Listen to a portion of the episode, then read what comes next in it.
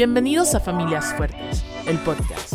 Un espacio donde compartiremos experiencias de vida que nos impulsarán y retarán a construir familias sanas, unidas y fuertes. Con ustedes, Iram y Margie Harris. Bienvenidos a nuestra transmisión semanal, nuestro nuevo episodio del podcast Familias Fuertes. Habíamos hecho una pausa algunos días, pero estamos de vuelta y hoy vamos a continuar un tema que viene de... ¿De dónde viene? Es un desarrollo, estamos desarrollando el tema de carácter. Muy bien, ¿Recuerdas? Y, y, recuerda lo interesante, porque hoy vamos a continuar hablando acerca de hábitos y la última sesión hablamos de, hábitos eh, no muy buenos y fuimos desafiados a, entender un poco el corazón y cómo, cómo qué, qué, sucede adentro del corazón. Y hoy vamos a hablar de, de cuáles son las causas específicamente de aquellos hábitos que son destructivos. Esta palabra sí nos debe llamar la atención porque también nos va a permitir reflexionar eh, cuántos de nuestros hábitos ya tienen un carácter eh, nocivo y que estamos conscientes que necesitamos desarraigarlos de nuestra vida a fin de poder avanzar de la manera adecuada. Qué, gusto, Margie, poder nuevamente conversar y, mirar este tema porque hablamos de, formación de carácter, hablamos de, cómo se estructuran nuestros pensamientos, hablamos de cómo se arraigan, hablamos de, lo perjudicial que puede ser un hábito cuando ha echado raíz y luego el trabajo fuerte que hay que hacer para Arrancarlo. Arrancarlo. Eh, creo que hablamos también, mencionamos un texto bíblico que, que obviamente eh, no podemos dejar de mencionarlo hoy, en el Salmo 139, los versos 23 y 24, que nos dan base hoy para hablar sobre, sobre estas causas de hábitos destructivos. Y el texto dice, examíname, oh Dios. Y hasta allí pudiéramos decir, ok, examíname, pero examina que conoce mi corazón y prueba mis, pensamientos. Y ve si hay en mí un camino de perversidad. Y esto son, son, son, es una oración bastante, bastante, y me parece que tiene mucha valentía el salmista, porque normalmente las oraciones son bendíceme, ayúdame, mira cuán bueno soy, mira que yo me lo merezco. Hazme justicia. Hazme justicia, líbrame de esto. Y obviamente los salmos tienen una variedad de emociones pero este salmo en particular me gusta mucho porque, porque habla de una, es una oración sincera, una oración honesta, en donde el salmista se atreve a que Dios mire su corazón, no, no para que Dios ponga un checklist de, ay, qué bien está, sino, sino fíjate, aquí hay algo para trabajar, aquí hay algo en lo que te voy a ayudar. Eh, y Dios no es un Dios que, que es, es, un Dios que censura la conducta como tal, sino que es un Dios que quiere que antes de que la conducta salga, eh, tengamos el corazón correcto con los pensamientos correctos. Y obviamente tener hábitos con esta característica de destructivos es una alerta eh, auditiva, es una alerta, una alerta visual. Entonces, eh, que podamos ser honestos nosotros en este tiempo, ¿verdad? Y decir, Dios, yo quiero, yo quiero concluir y hacer una oración como el salmista y decirle a Dios que me muestre. Y yo creo que los que hemos hecho esta oración en momentos muy cruciales de nuestra vida, porque esto no es una oración que se hace a la ligera de, hoy Dios quiero que me muestres, no. Eh, normalmente esta oración se hace cuando estamos golpeados, cuando estamos viendo consecuencias de malos hábitos, cuando nos hemos dado cuenta que hemos herido a alguien y nos duele, pero no sabemos cómo salir de. Entonces, normalmente esta oración se hace, tiene, tiene la fuerza porque se hace desde un corazón que sí quiere eso.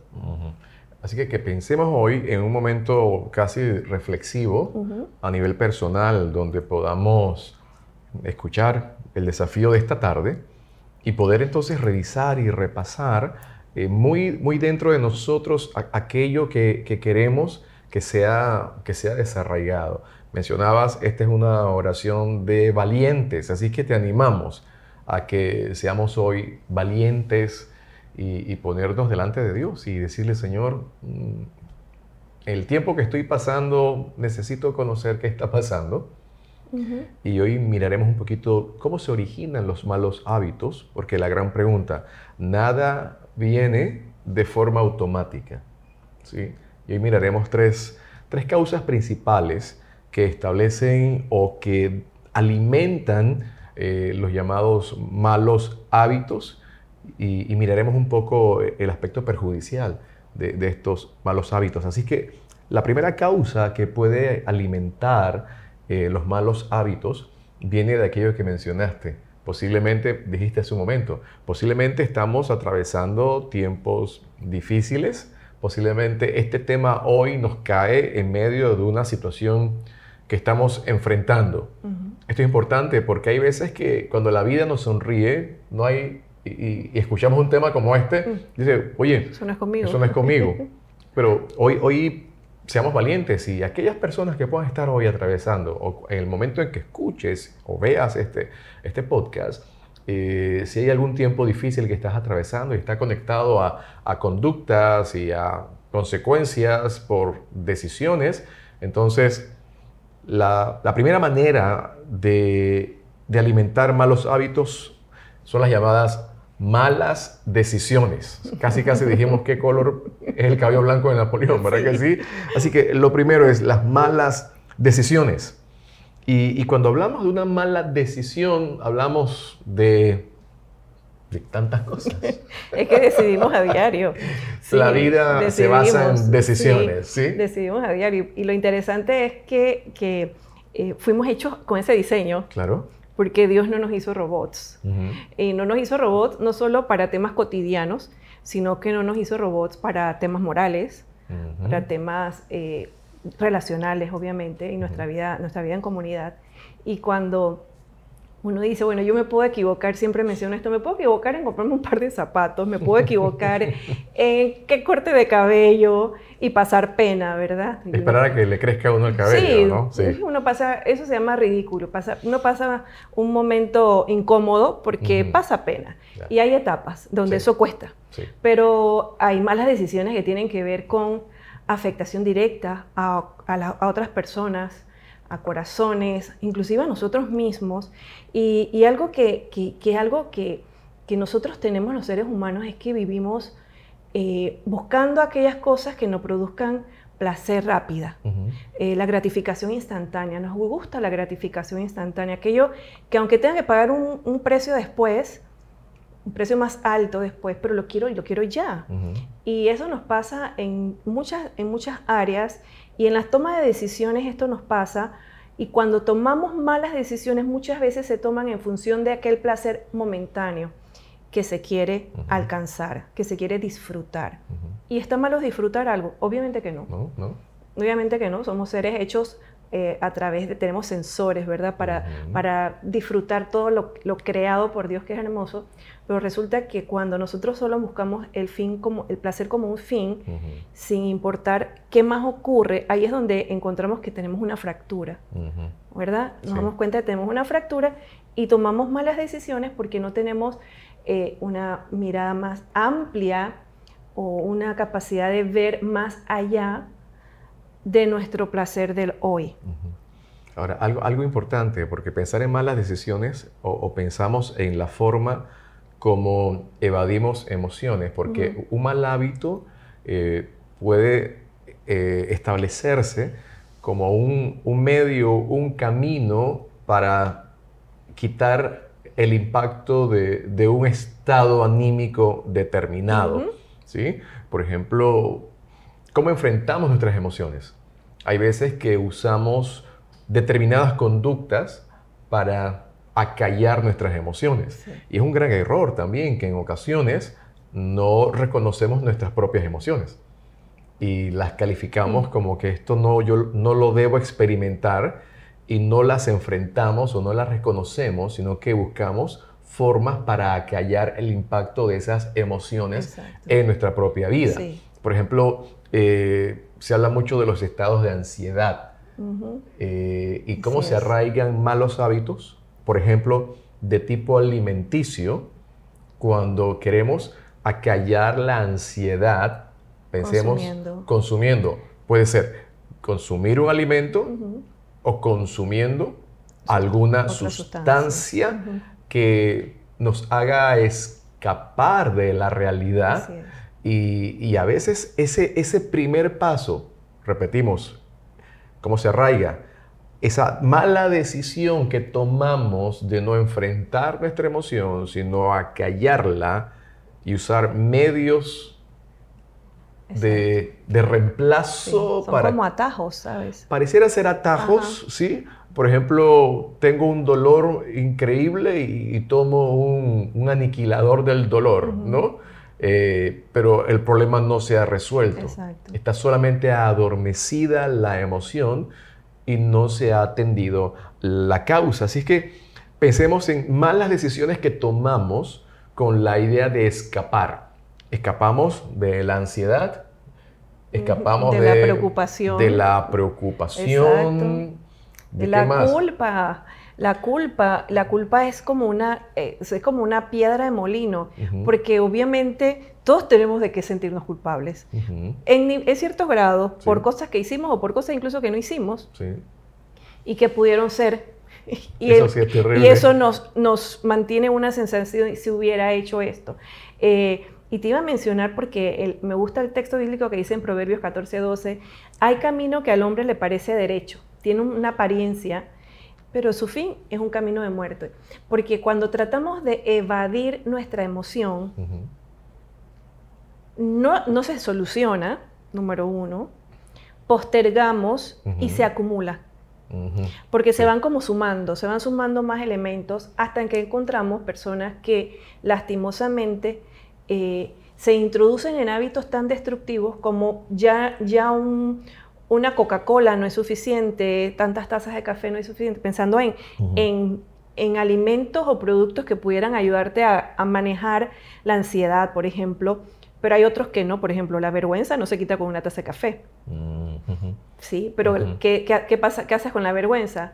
La vergüenza hace que te mantengas aislado, que evites a los demás, que impide que tengas una vida social mucho más eh, saludable.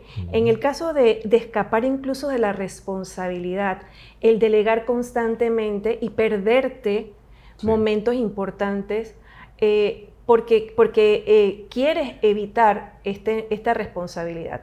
Cuando miramos las malas decisiones porque queremos escapar de, qué interesante es que, y sin afán de, molestar a ningún varón, pero en el jardín del Edén, en el caso de, Adán, eh, Adán trató de, culpar y no asumió.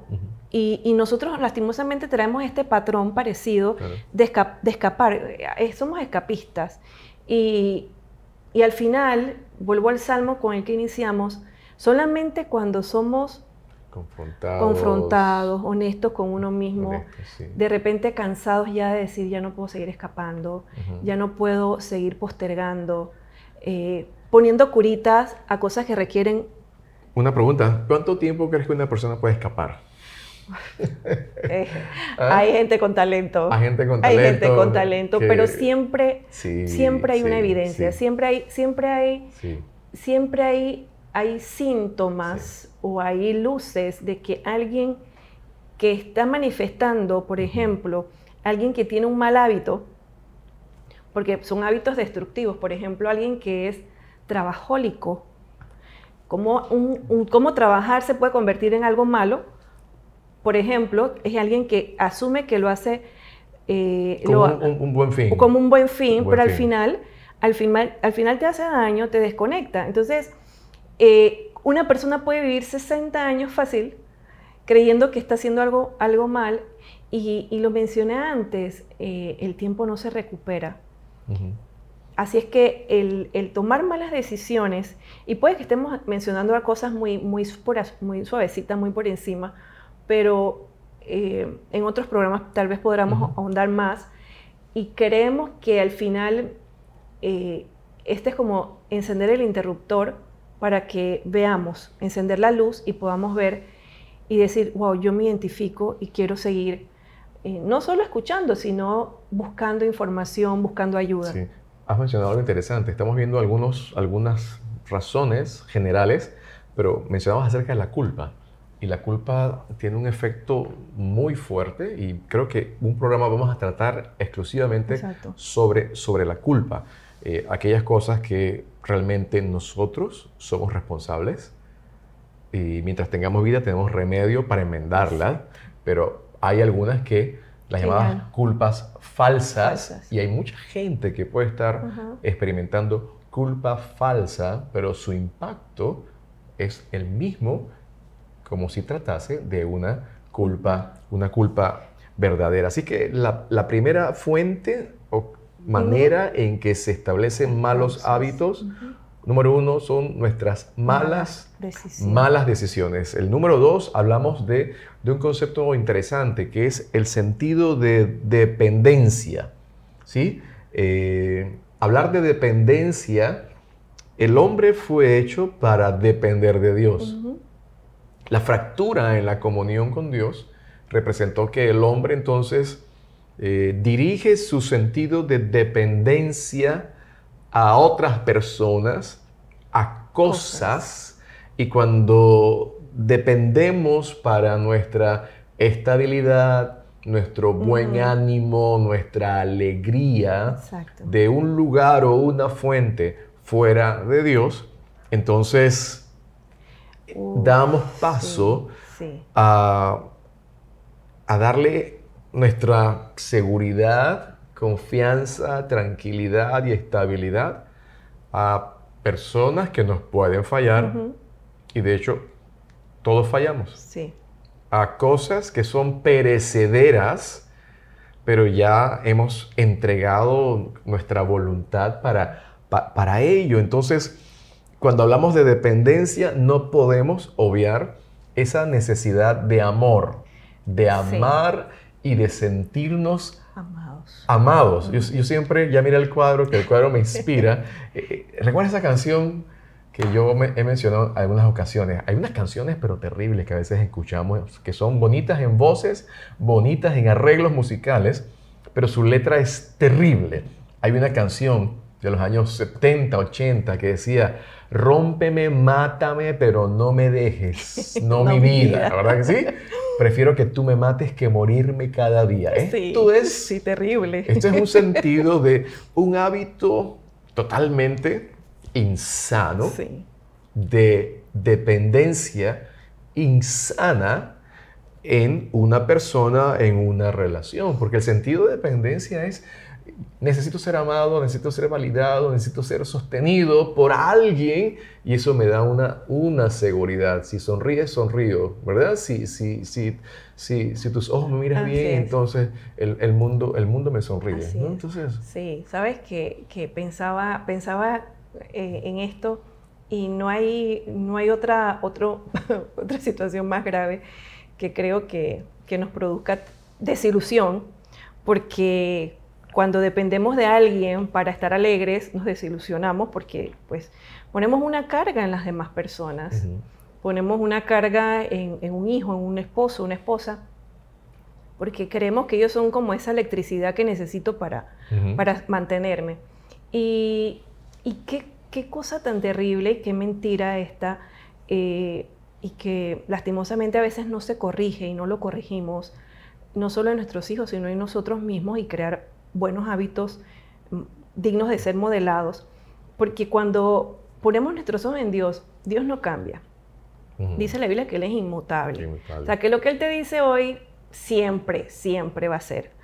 Que Él es todopoderoso. Cuando Él te dice que algo lo va a hacer, es que no, no existe probabilidad de que no lo, no lo haga. Y cuando uno pone su atención en alguien por llamar a Dios alguien, un ser que tiene estas características, ahí es donde tú puedes decir, puedo tener una dependencia genuina hacia Dios, sabiendo que Dios sí no me va a defraudar. Y no con una eh, intención de, de porque los hombres son malos y las mujeres son malas, no, sino desde, desde esa capacidad de ver nuestra fragilidad y que nunca vamos, yo nunca voy a poder llenar todas tus expectativas como esposa y tú nunca vas a poder llenar, porque las llenas hasta el punto donde un ser humano puede. Pero luego, ¿qué pasa? tú no eres Dios, ni yo soy Dios. Entonces entra Dios a llenar esa necesidad de ser amados, ser valiosos, e inclusive eh, el, sentimiento de seguridad. Y te iba a mencionar algo que todos nacemos con una, necesidad de saber a quién nos parecemos. A tal punto que uno trata de, de recordar esos momentos en donde te decían, te pareces tanto a tu papá, te pareces tanto a tu mamá, te pareces a fulano, por esa necesidad de identificarte. Tienes la uña de la bisabuela. sí, el lunar del tatarabuelo. y tú dices, wow, no lo conocí, pero todo el mundo me identifica por el lunar de la cara. Y, e inclusive hábitos, ¿verdad? Hay cosas que, que, tú dices, wow, no, no, lo, no vio al abuelo tomar café, pero toma café igualito al abuelo. De alguien lo vio, de si no lo conoció. Obviamente, alguien lo vio. Alguien lo vio. Pero tenemos esa necesidad de parecernos a alguien, a tal punto que los jóvenes en, esa, en la adolescencia, esa transición, buscan figuras a quien, a quien parecerse porque son famosos. Y resulta que los adultos no escapamos, no escapamos. Y dependemos de aquello que es validado, de aquello que es aprobado, para entonces seguirlo. Y eh, hablando de redes sociales y todo aquello, ¿cómo, cómo pueden influir para eh, acabar en una codependencia? de, esa necesidad de ser, de ser aceptado, de ser cool, de estar en, ¿verdad? Y no nos damos cuenta que, es un desgaste, es un desgaste constante. Y cuando uno puede ir a Dios, y, esto puede sonar así como, ajá, voy a donde Dios, ¿qué número llamo? Eh, pero vamos a Dios en oración eh, con, con, esta característica de un hijo que va donde papá y, puede, y puede pedirle que te, que te dé o que te muestre aquellas cosas que sí son tuyas, porque Dios nos hizo individuos, Dios no hizo eh, un grupo de hombres y mujeres, tenemos cosas similares, pero somos individuos. Entonces, cuando nosotros buscamos satisfacer nuestra necesidad de amor incondicional a través de los placeres sensoriales, podemos caer en qué? Fácil. Que en comer en exceso. Comer en exceso. Sí. a, callar nuestras tristezas con el famoso helado. ¿Ha visto la figura esa, verdad? sí, tiene un efecto interesante, inclusive a nivel químico, que se ha comprobado, ¿no?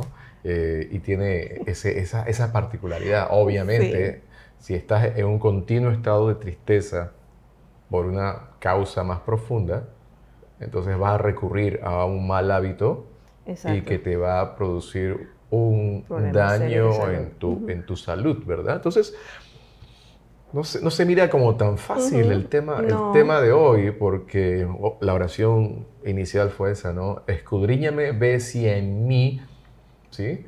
Eh, mi tendencia a la desconfianza, mi tendencia a, que alguien me va a fallar, mi tendencia y, me lleva a un estado de zozobra. Hay gente que, que, la primera llamada que recibe, un teléfono que no puede identificar, lo, primero que viene a su mente es algo, malo, algo, pasó, algo malo y, se mantiene en un estado de angustia. No, de angustia. Entonces, inclusive formas habituales en que estamos acostumbrados a, enfrentar las incertidumbres de la vida.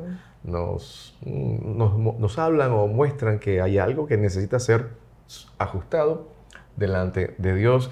Y fíjate, la tercera causa para que se establezcan los malos hábitos, hablamos de, del pensamiento, creencias, formas de pensar mal fundamentadas. Y recuerden, toda, todo pensamiento está precedido, toda acción está precedida de un, de un pensamiento. Por eso es importante que nuestra mente eh, sea guardada nuestra forma de, pensar sobre todas las cosas guardadas, guarda tu corazón, desde un punto de vista, el, ser consciente, el ser pensante, guarda tus pensamientos, ¿verdad? nos, nos, lleva, el, texto bíblico nos da instrucciones de piensa en lo bueno, piensa en lo donde hay un sentido de virtud, piensa en algo amable, piensa en algo que sea digno de, de elogio, Piensen en eso, ¿verdad? Piensen en eso. Es como un, enfócate a pensar lo correcto. Obviamente, este, esta nueva forma de pensar viene por medio de, de la vida de Dios en, en, la mente, en el corazón, en, toda, en todo el ser, el ser de la persona. Y fíjate, hay creencias equivocadas que básicamente tienen que ver con nosotros. Y aquí está, esta sección apunta al yo. Por ejemplo, creencias equivocadas que, que, podemos nosotros utilizar. Una, una, de esas, fíjate, es que esto me hace sentir bien y además me lo merezco. O sea, inmediatamente... Esa, es buena. Esa, esa, es clásica, ¿verdad? La gente usa mucho la última expresión. Me gusta y me lo merezco. Me lo merezco, ¿verdad? Un sentido que dale, no importa, sin, mirar las consecuencias a largo plazo, sí. esto me lo merezco. Y te voy a decir algo esto no solamente tiene que ver con, esto que, esta idea de trabajé toda una semana y merezco de salir el viernes a pasear, sino incluso puede eh, trasladarse a figuras de hombres y mujeres que después de cierta edad dicen, yo trabajé tanto, cuidé a mis hijos tanto tiempo, ahora yo me merezco vivir de una manera desenfrenada, por ejemplo, eh, de una manera que, que desdice mucho de mi conducta moral pasada. Y entonces aquí estamos hablando de, conductas que no tiene que ver solamente con el, disfrutar algo después de cierto tiempo, sino de conductas dañinas. Sí, hablamos de, lo, de aquello que hace daño. lo que hace daño. Lo que hace daño. La otra creencia equivocada es que todos lo hacen. Y yo recuerdo tanto, es que esta frase la van a recordar porque yo sé que sus mamás se la dijeron. Si todos tus amiguitos sacaron cero, Tú, contento, ¿verdad? Pero tú, eso no son mis hijos, tú eres mi hijo. Así es. Y la clásica es si todos se tiran del, puente también tú. También te vas a y resulta que como adultos acabamos haciendo, todo el mundo lo hace. ¿Cuál es el problema? Después de todo, nadie es perfecto. Y, y, esto es, miren, mira, es que hay tanto para decir. Uno, uno como sociedad, como va como, como permitiendo que ideas torcidas se conviertan en buenas. Por la repetición, por la repetición de una, mentira, se, va convirtiendo como pretende se pretende que sea una verdad. No. Y, justificar cosas que son malas, eh, que el adulterio es malo, y eh, la, fornicación, todas esas cosas son malas, que ahora haya más personas no quiere decir que eso dejó de ser malo. Igual que el mentir, igual que muchas otras cosas. Entonces decimos, no, pero es que ya se, ya se normalizó. No, es, habitual que la gente haga eso, pero no está bien. No es lo, mejor. Otro, otro de las creencias equivocadas es no puedo evitarlo. Le damos categoría como que nos domina. Que eso es parte de mi, vida. Lo traigo arrastrado desde el pasado. He intentado dejarlo. ¿Para qué me molesto en seguir intentando dejarlo? Y una, una, no quiero arriesgarme al intentarlo. Podría descubrir que no tengo control. Mm. Ahora, eh, estas son creencias equivocadas para mantenernos haciendo cosas incorrectas. Y siempre pienso, cuando descubrimos, ahora gracias a la ciencia se descubrió que el ser humano, la ciencia descubrió lo que dice la palabra de Dios, el ser humano tiene capacidad de reformatear su cerebro, de crear nuevas conexiones neuronales, por lo tanto, nuevos patrones, nuevos, nuevas líneas de conducción. Quiere decir que ese pensamiento, ese texto bíblico que mencionaste ahorita, piensa en lo bueno, en lo correcto, en lo que es justo, en lo que es de buen nombre. No es un tema de meditar, meditación trascendental, es un tema de mente en blanco, es, un tema. entre, entre escoger tu mal hábito y Dios te dice, ok, ahora escoge este bueno. Viene la toma de decisión. Fácil no es, pero es la decisión. Porque no somos esclavos de una mala de nuestras decisiones. Yo soy, yo me convierto en una persona que va a tener que vivir las malas consecuencias de las decisiones, pero mientras esté la pelota en mi mano, yo decido. Yo, decido. Tengo el control. Tengo el control. Sí, esa parte es interesante qué desafíos, qué... ¿Qué podemos decir de esto? Que es, para pensarlo y para decir cómo puedo ser intencional en, aplicar esto a mi vida. Y, por último, bueno, entonces hablemos de creencias acertadas. Claro, ¿en qué creencias, creer? ¿Qué, creer? Uno, quiero responsabilizarme de mi comportamiento. Esto habla de responsabilidad individual. Mi mayor deseo es agradar a Dios y, no, a nosotros mismos puedo reemplazar el mal hábito con uno bueno, lo que mencionabas, ¿no? Esto habla también de, neuroplasticidad y toda esa que hay que hacer un programa con algún especialista. especialista que sí? Vamos a tener un especialista que nos hable sobre eso. El Espíritu de Dios vive en mí y Él me puede ayudar. ¿sí? Puedo yo también ceder el control al Señor para que Él sea quien controle mi vida, pero esto no quiere decir que ya yo no tengo voluntad, no. Sigo teniendo mi voluntad, pero decido entregarle mi voluntad a Él. Y luego entonces, ¿cuál debe ser nuestro mayor desafío y reto? Reflejar el carácter. El carácter de, Jesús, ¿verdad? Y fíjate que, justo estamos transitando por esta época tan, tan hermosa, recordar el sacrificio de nuestro Señor Jesús. Y, no habla eh, de, de ser ahora personas que imitamos lo exterior, sino el carácter, aquella huella que hay. Y la huella en el carácter de Jesús es la huella del Padre. Señor, no, Señor Jesús no hacía nada que al Padre no le agradara, que no reflejara al Padre. Entonces, cuando nosotros decimos, bueno, yo me quiero parecer a tanta gente, y me quiero parecer a tanta gente, que probablemente esa gente es buena. Y hay gente que dice, wow, qué corazón, qué, qué buena trayectoria. Y después descubres una historia triste y tú dices, ay, me desilusionó. El único que nos, nos desilusiona es Dios. El Señor Jesús es el único modelo que podemos decir de, de quién quiero ser parecida o que me digan, te pareces a, es al Señor. Esa es también mi, mi oración. Me quiero parecer a Él.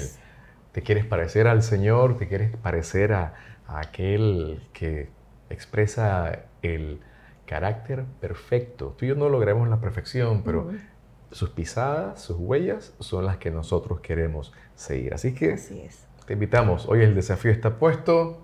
La oración inicial se mantiene. El Salmo 139. Escudriñame, oh Dios. Ve mis pensamientos, mira mi corazón, mira todo lo que hay en mí.